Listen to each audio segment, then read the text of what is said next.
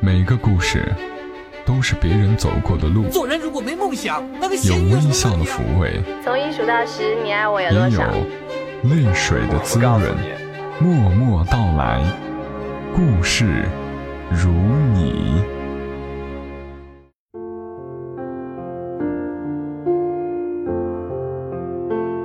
默默到来，故事如你。这里是在喜马拉雅独家播出的《默默到来》，我是小莫，在每个周三的晚间和你相伴，和你来聊聊我们平常人身上所发生的故事。如果让你回想这一生中最温暖的时光、最快乐的时刻，你会想到什么时候？不用急着回答我，听完这期节目，或许你就有答案了。今晚先和你来分享的一段文字，是出自于作者楚秋燕的《一树枇杷》。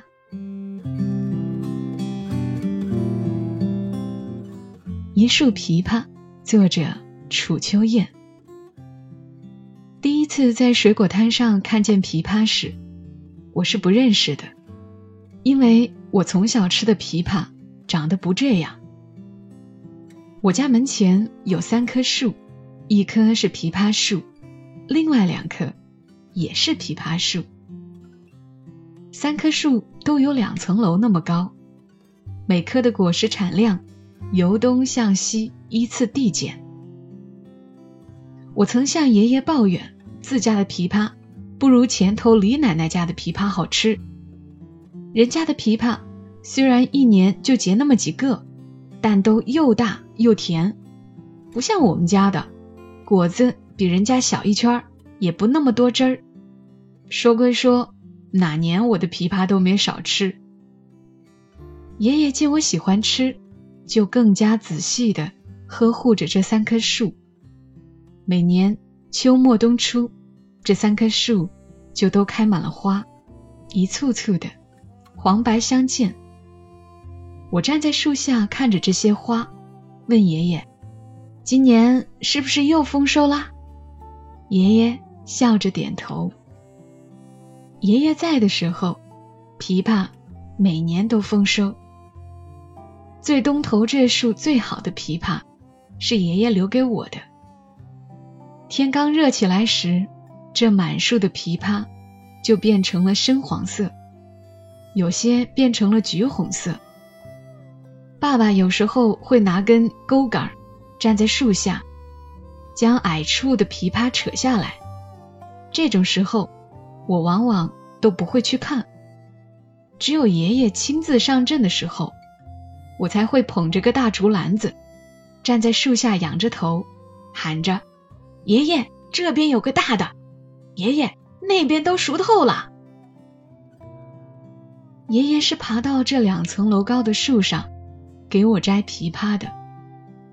他会先将钩杆挂在一根树枝上，然后攀着主干，三两下就上了树。爸爸也偶尔上树，显得步履艰难，而爷爷在那绿色的枝叶和黄红色的果子间是闲庭信步。仰头看着他，阳光从枝叶间射下来，我被晃得闪着眼睛笑。脑子里是光影间爷爷那白色的汗衫和蓝布的裤子。说到把最好的留给我，可指这树最好的枇杷。房前的果树除了枇杷以外，还有石榴树、枣树、橘子树。爸爸说，我出生的那年，这棵橘子树只结了一个大橘子。爷爷每天都看着。不让这硕果仅存受到任何伤害。终于等到成熟，他把这个橘子摘下，压了汁儿，尽数喂给了刚出生没多久的我。家里谁都没尝到。夏天晚饭后吃西瓜是全家的家庭活动。爷爷是切西瓜的人，他会把西瓜分成三份。最中间的那块横截面是给我的，切成圆边的三角形，单独放到一个小盆里，端到我的面前。冬天，爷爷会自己架起管子，烧起火炉。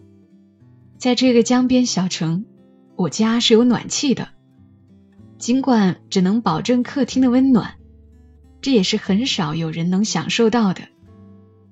早晨出门上学前，棉鞋是暖暖的，鞋垫儿是暖暖的。中午回家吃饭，爷爷会给我再换一双棉鞋，还是暖暖的。我在学习用筷子的时候，爷爷专门用竹子给我做了一双筷子，比大人用的那种短一些、细一些。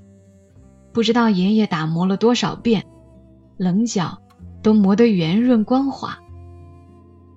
那年的冬天，一天放学回家。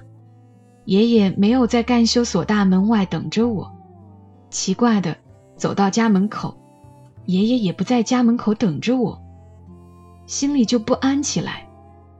跑进家门，客厅里也没有爷爷，直到走进卧室才看见他。爷爷躺在床上，脸上、手上都破了，我吓愣了，看着他不知道该怎么反应。他安慰着我说：“没事儿。”原来爷爷在外头被车撞了，右腿、小腿骨折，伤筋动骨一百天。爷爷没卧床几天就坐到了客厅里，只是那条腿是架在凳子上的。平日里我的早饭都是爷爷给我准备，现在已经忘记了那段日子我是怎么吃的早饭。爷爷骨折一个月的时候，有天晚上，我看着外头飘的雪花，说了句：“好想吃热乎乎的豆腐包子呀。”第二天早晨，我来到饭桌前，真的有包子。爷爷说：“快趁热吃。”我问这包子哪来的，爷爷说他骑车出去买的。我的爷爷。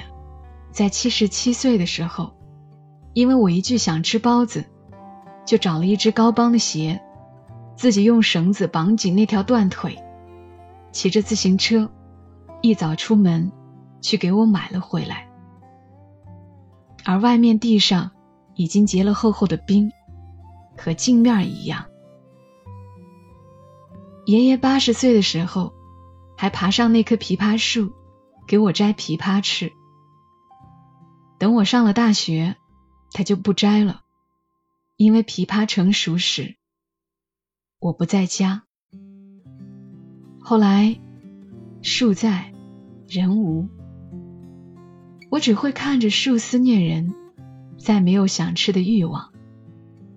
再后来，房改，奶奶住进了楼房，那个承载了我的思念的房子、院子、树。都没了，我再也不吃豆腐包子。那双筷子，我今天还在用。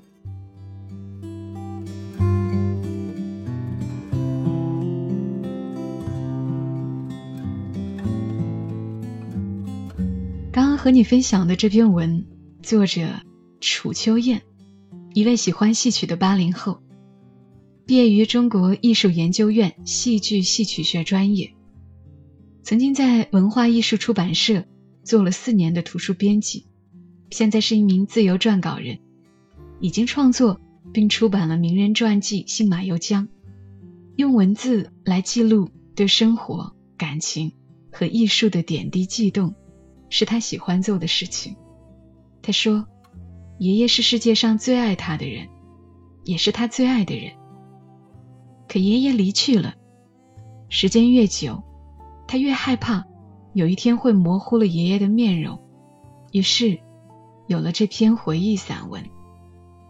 这篇文短短的，但这种思念，我想你们和我一样都是有的。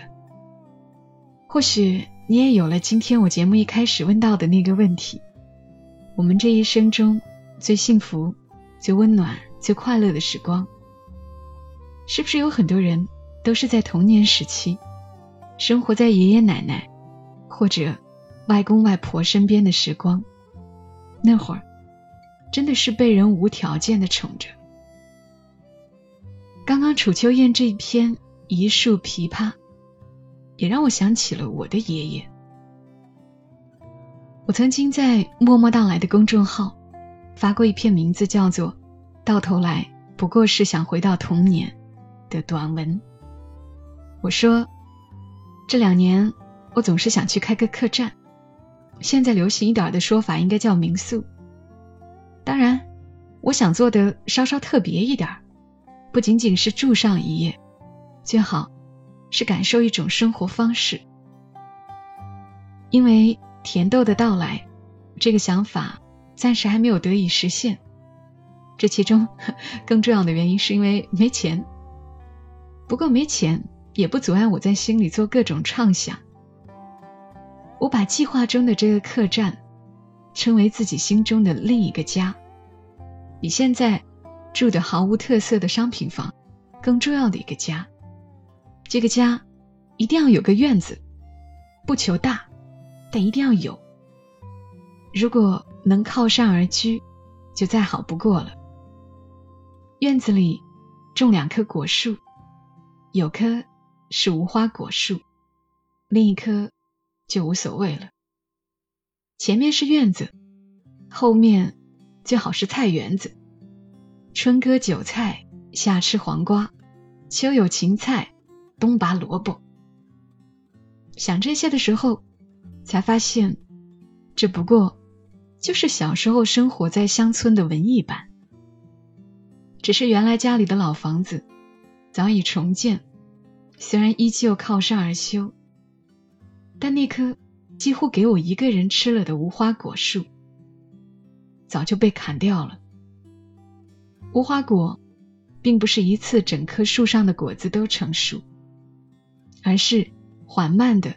每天熟几颗，从整颗翠绿到果实顶端慢慢透出点红，再到整颗果子呈紫红色。但千万不能等到熟透了，熟透的无花果会开裂，这是小鸟和蚂蚁的最爱。有时需要从鸟儿嘴下抢食，被它们啄过的无花果，不用怀疑，一定是最甜的。不上学的日子，每天最重要的事就是去无花果树旁，仔仔细细的转一圈，摘下八成熟的果子，在心里默默记住六成熟的还有几颗，掐算着过几日会熟。每日成熟的果子不过四五颗，但摘下来洗净，慢慢品尝的这个过程，是一天当中最美好的时刻。天气炎热时，果实成熟的快，有时还会去树旁多转几轮，看看有没有早上没熟，下午已经熟透了的，或者是是不是有被叶子遮盖没被我发现的。上学的日子，摘无花果的事就是爷爷来做了。在无花果的成熟期，放学第一件事就是迅速打开碗柜，踮起脚。看看是不是有个饭碗里装着几颗洗干净了的无花果，多数时候是不会失望的。然后我会端着碗大声喊爷爷，喊他和我一起吃。他总说：“我吃过了，你吃，你吃。”我只能硬塞一颗到他嘴里，他才会吃。有时甚至只吃一半。其实看他吃，我也是很开心的。因为爷爷说无花果防癌，他是中医，他说什么我都信。可爷爷离我而去，就是因为癌症。如果那棵果树不早早的砍掉，如果我能给爷爷吃更多的无花果，他是不是可以活得更久一些？爷爷去世后的这些年，吃到好吃的，去了美丽的地方，结婚了，有小孩了，我都会想，要是他在就好了，要是他能看到就好了。就像史铁生说的，我慢慢相信，每一个活过的人，都能给后人的路途上添些光亮。也许是一颗巨星，也许是一把火炬，也许只是一支含泪的烛光。隔代的亲人，注定陪伴我们的时光不会那么久，但年幼时的那些温暖，却足以让我们怀念一生。好了，今晚的默默到来就陪伴你们到这儿。收听小莫更多节目以及查看节目文稿，可以关注“默默到来”的公众号，中文搜索“默默到来”，沉默的默，娓娓道来的。到来，ID 是默默到来的全拼，再加一横。下期节目我们再会，小莫在长沙跟你说晚安。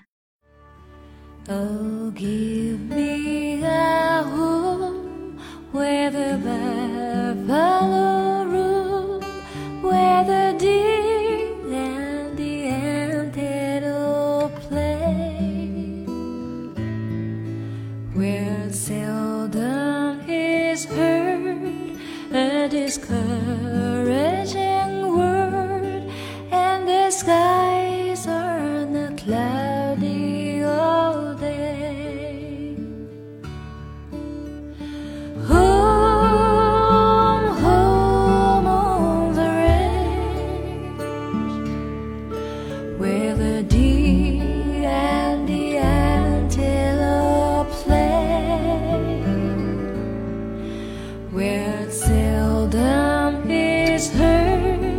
a discouraging